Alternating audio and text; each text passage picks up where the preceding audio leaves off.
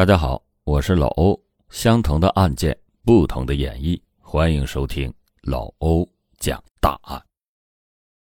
两千年九月三日的上午，上海市闸北公安分局芷江西路派出所接到了闸北区永兴路某居民楼的居民反映，说啊，他们居民楼二零一室传出来恶臭，已经很多天了。这间房屋的主人。是五十多岁的张桂花，大概能有十多天没有露面了。邻居们就去敲门，发现只有他二十多岁、智力迟钝的女儿张怡怡在家里边。但是，他说啊，母亲已经回宁波乡下去了，就是死活不给开门。张怡怡的话让邻居们很生疑。大家都知道，张怡怡智力迟钝。因为害怕他出事儿，他的母亲张桂花几乎是对他寸步不离。即使平常有急事也会托付给邻居代为照看。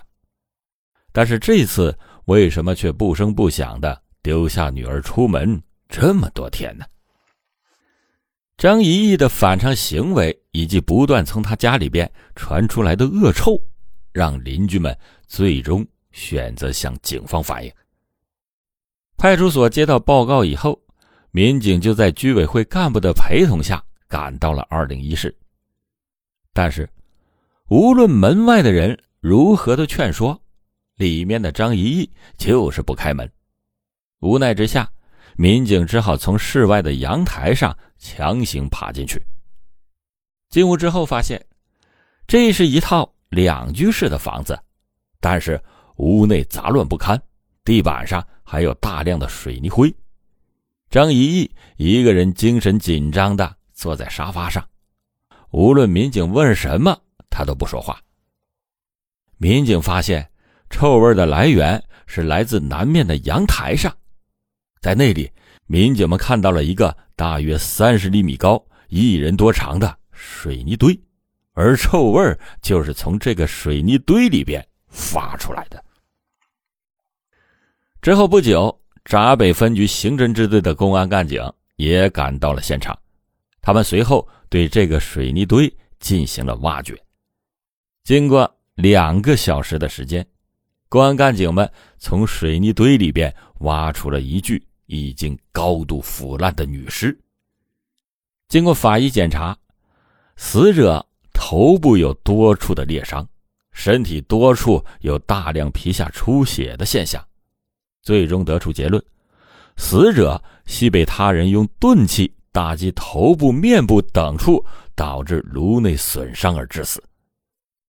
死者的身份也很快被确认，她就是张以义的母亲，二零一室户主张桂花。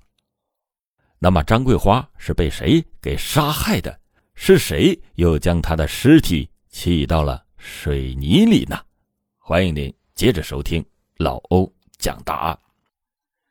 警方认为，智力低下的张怡义很可能知道杀人凶手是谁，但是无论民警怎么问，他都是不开口。最终，民警把他带到了公安局。没想到，一到公安局，面对警察的询问，张怡义竟直接交代了八月二十四日他杀害母亲的。犯罪事实。他的话着实让办案民警很吃惊。据了解，他母亲平时对他非常的好，那到底是什么样的动机让他做出了杀害亲生母亲的残忍事情来呢？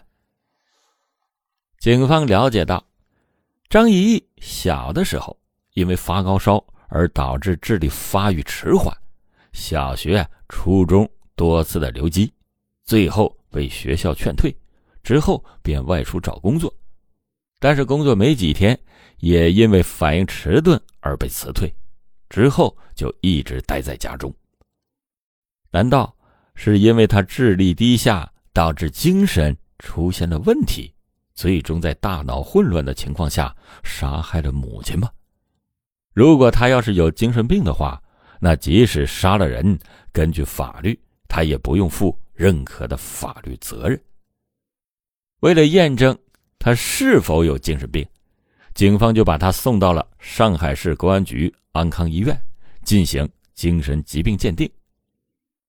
通过鉴定得知，张怡怡只是单纯的智力偏低，并不属于精神病。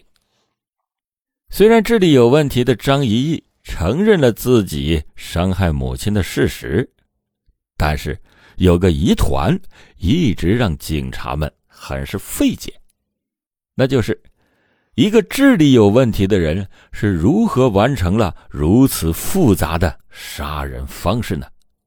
凭他的智力，他是怎么想到了这种方式的呢？带着这些问题，警方再次对现场。进行勘查，结果发现，他母亲张桂花的多张存折和证券交易卡全都不见了。与此同时，他母亲的尸检报告也出来了。经过检测，他母亲胃里有大量的安眠药。警方就以此判断，这绝对是一件有预谋、有详细杀人计划的谋杀案。而单凭张一义的智商，他是绝对不会想到这些的。那也就是说，他绝对有同谋。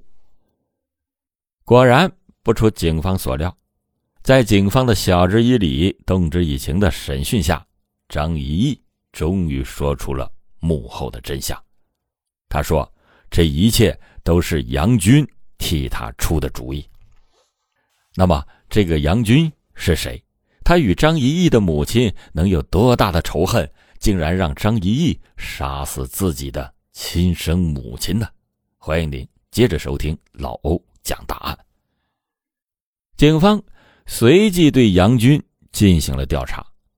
据他住处的居委会干部介绍，这个杨军二十三岁，未婚，已经怀孕八个月。自从八月二十四日之后，就再也没有见过他。而八月二十四日正是张一义的母亲被杀的日子，这也太巧了。警方随即就展开了对杨军的搜捕。十月三十日上午，杨军在他家中被警方抓获。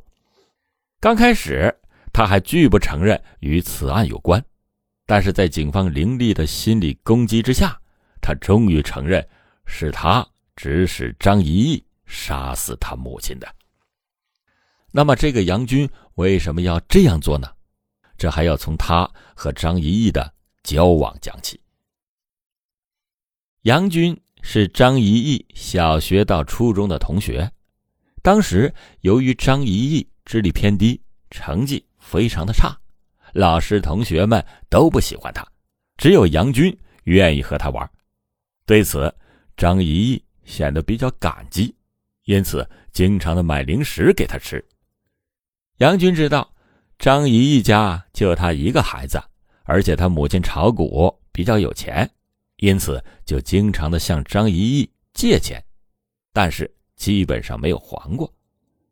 张姨义的母亲知道杨军经常借女儿的钱之后，就感觉到这个人不可交，因此就不让女儿和他继续交往。杨军知道以后，开始对张姨义的母亲心怀不满。两个人从学校出来之后，虽然张一义没有工作，一直待在家里，但是杨军却依然向他借钱。而对于杨军向他借钱，张一义几乎是有求必应，愿意把钱借给他。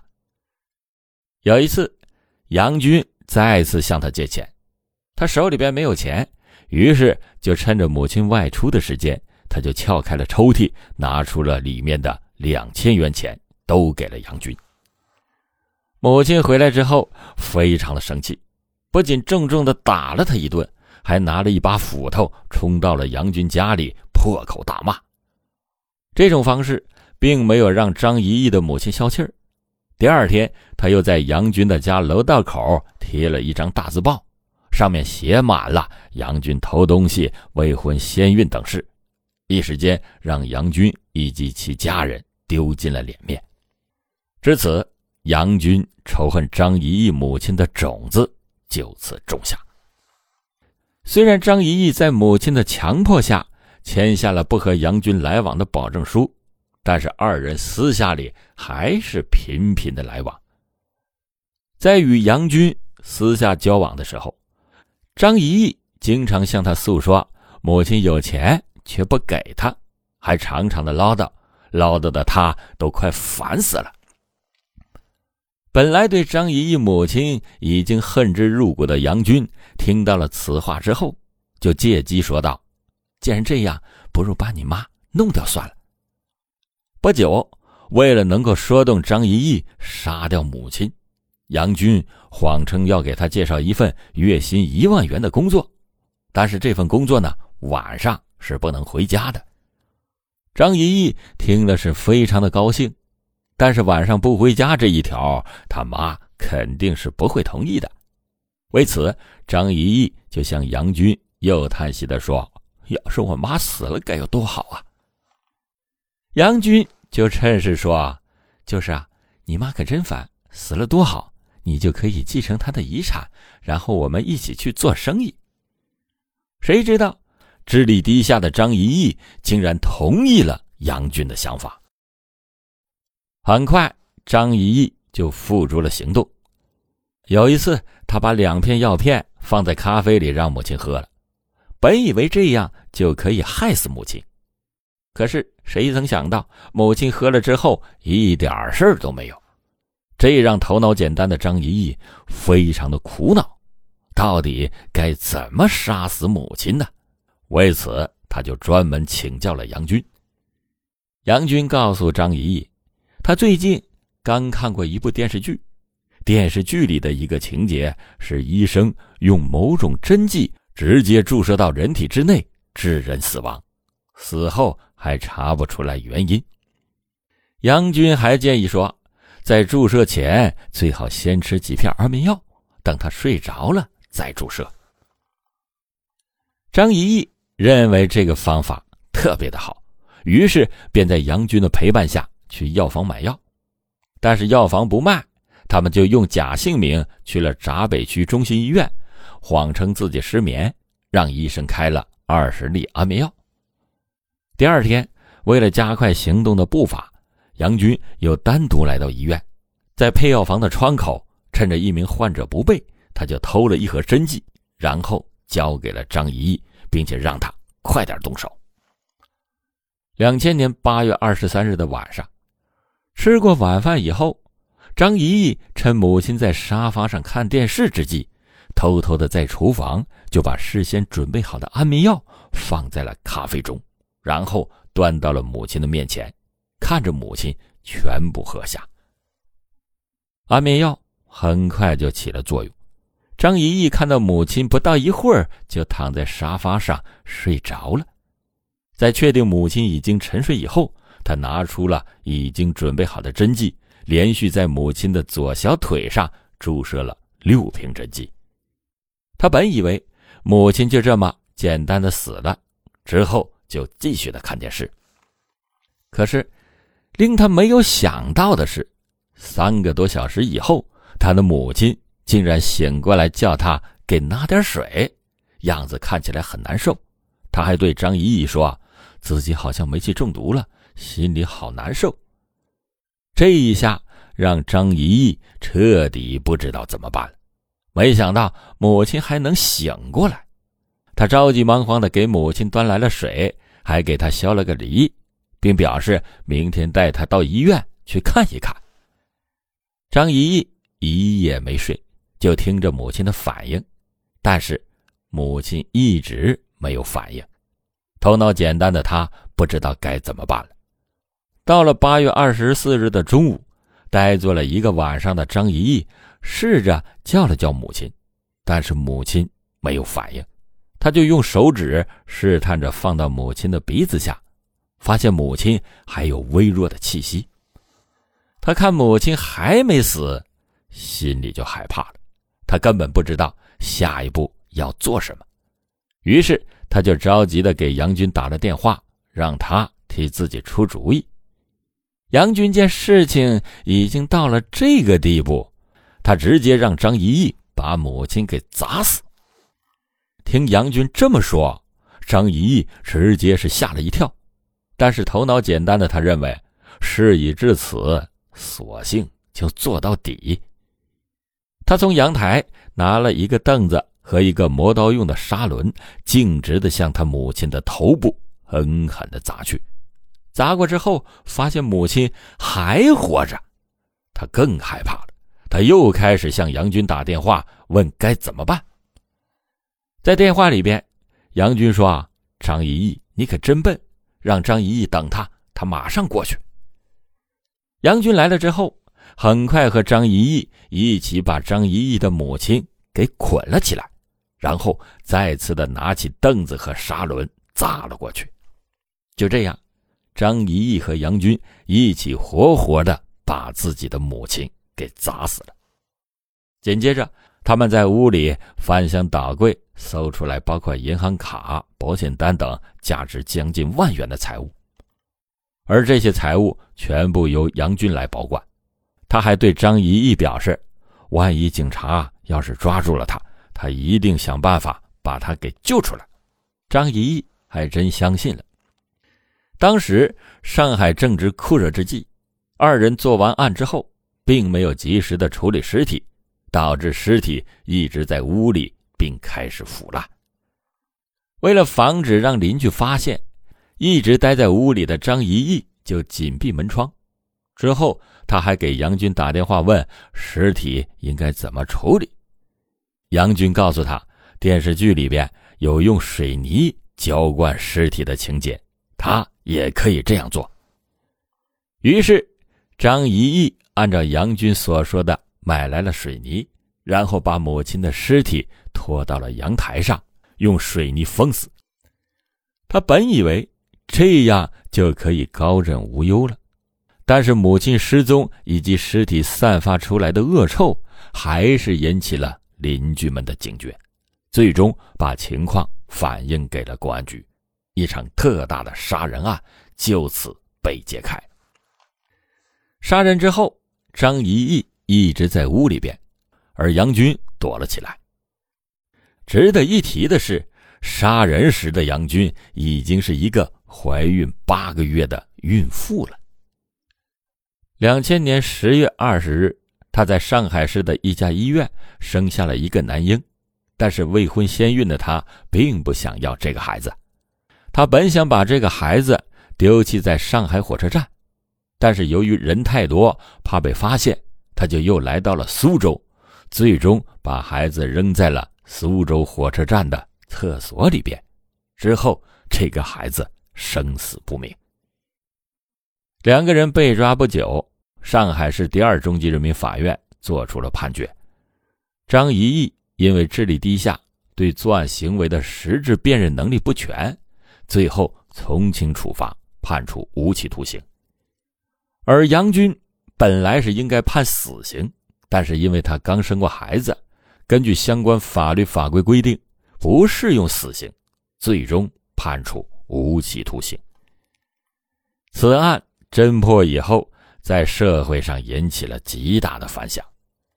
事后人们知道，张一义的母亲张桂花，在生下他后不久，由于照顾的不到位，导致张一义还没有满月。就发了高烧，从而留下了智力低下的后遗症。为此，张桂花是深深的自责，每每看到女儿都会感到非常的愧疚。当时他是一名出租车司机，由于工作上的便利，他四处打听医院，不管是刮风下雨，不管是有多劳累，也不管花多少钱，他都会带着女儿去看病。这样一直坚持了好几年。好的是，女儿的病情总算是有所好转，但是智力还是比正常人要低。之后，她的丈夫意外去世，她就一个人拉扯女儿长大。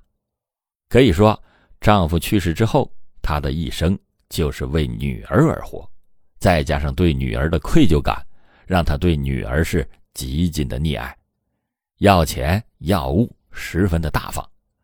这也就养成了女儿为所欲为的性格，她怕女儿受到伤害，因此对她管束的很严。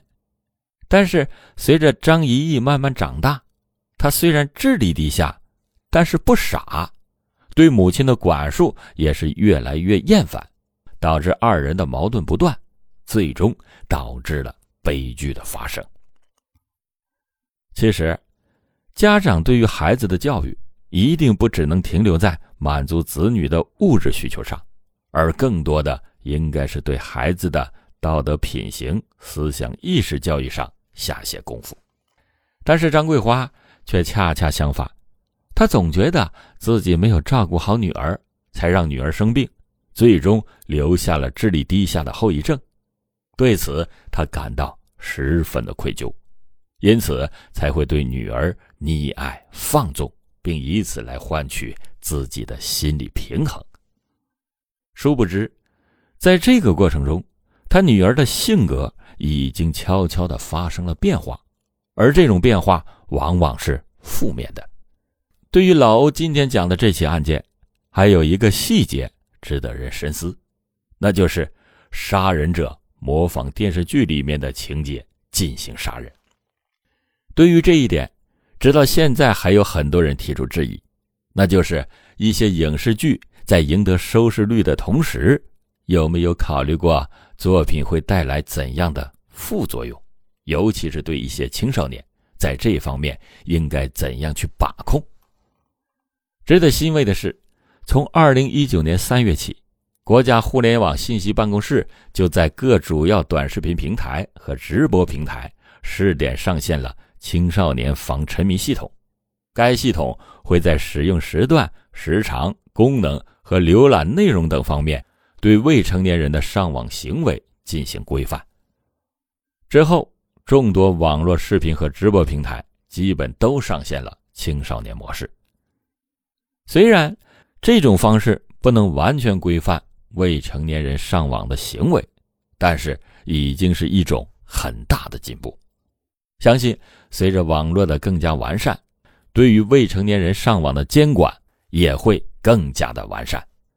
好了，感谢您今天收听老欧讲大案。老欧讲大案，警示迷途者，唤醒梦中人。